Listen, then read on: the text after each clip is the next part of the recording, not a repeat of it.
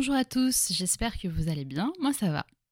La semaine dernière, je me suis fait plaisir, j'ai acheté un fauteuil en bambou sur le Bon Coin pour mon salon. Comme toujours, quand j'achète un truc sur le Bon Coin, c'était assez cocasse puisque j'ai marché pendant 25 minutes dans la rue avec un fauteuil sous le bras et un air totalement survolté, lié à la musique que j'écoutais pour me motiver sur le trajet.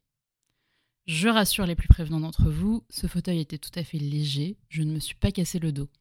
J'étais même suffisamment alerte pour me dire il serait temps que tu parles du bon coin quand même dans le podcast, euh, tu pourrais faire une rétrospective.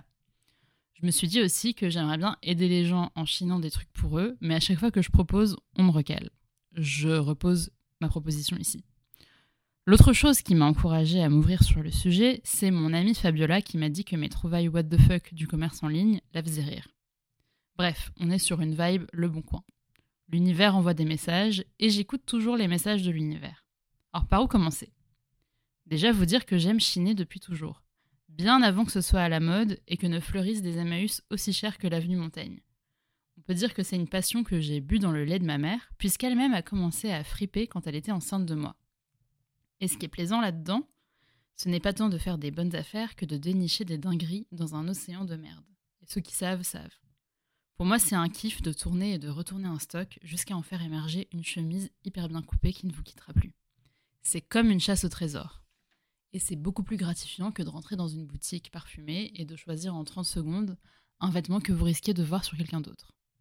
L'enjeu, quand on chine, ce n'est pas la trouvaille de quelque chose de particulier, c'est la trouvaille pour elle-même, le plaisir étant de se laisser surprendre par des objets dont on n'a même pas envisagé l'existence. C'est comme ça, par exemple, que je me suis retrouvée propriétaire d'assiette à soupe avec un motif canard. Donc, première chose, il y a le plaisir de la surprise. Ensuite, ce qui se joue dans le brocantage, c'est à la fois la recherche de la bonne affaire et le goût pour les objets. Balzac en parle très bien dans son roman Le cousin Ponce. Le personnage de Ponce est un génie de la bric-à-bracologie. Et sa collectionnite aiguë procède, je cite encore, d'une admiration infatigable pour la magnificence du travail humain. Ça, c'est le côté esthète. Mais Balzac ajoute que, je cite, le plaisir d'acheter des curiosités n'est que le second. Le premier, c'est de les brocanter.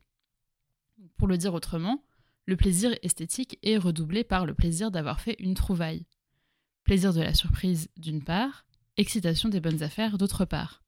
Et enfin, ajoutons bien sûr personnalité singulière et rencontres marrantes. Le Bon Coin, les brocantes et autres vides-greniers ont le charme de nous faire croiser des gens tantôt ordinaires, tantôt originaux, mais toujours avec un petit grain de folie. Des gens qui ne se réduisent pas à la vente, qui ont toujours autre chose à raconter, ne serait-ce que parce que vous les appréhendez dans leur intimité en vous rendant chez eux pour ce qui est du bon coin. Il y a ceux qui sont chaleureux et ceux qui sont complètement parano et ne vous donnent aucune info. C'est comme ça qu'un jour j'ai eu rendez-vous à un arrêt de tram pour acheter des couverts. Ça faisait un peu point de deal, mais c'était rigolo. Ou que j'ai traversé tout Paris pour un service à thé en porcelaine japonaise chez des gens un peu collectionneurs. On peut d'ailleurs distinguer des profils. Les Parisiens désabusés qui prennent le large, les couples en instance de divorce, les retraités qui vident leur cave. En fait, derrière chaque compte sur le bon coin et derrière chaque objet se cachent des histoires de vie plus ou moins faciles à cerner.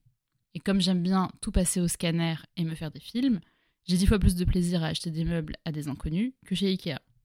Et c'est une manière au passage de contourner les grandes enseignes et le grand méchant capital, donc c'est vraiment tout bénef. En plus, après, vous pourrez vous la péter en disant que vous avez chiné votre déco sur le bon coin ou à Emmaüs. Du coup, vous l'aurez compris, Ici, c'est pas la magie du rangement de Marie Kondo, c'est la magie du bric-à-brac de Balzac. Voilà, je vous embrasse.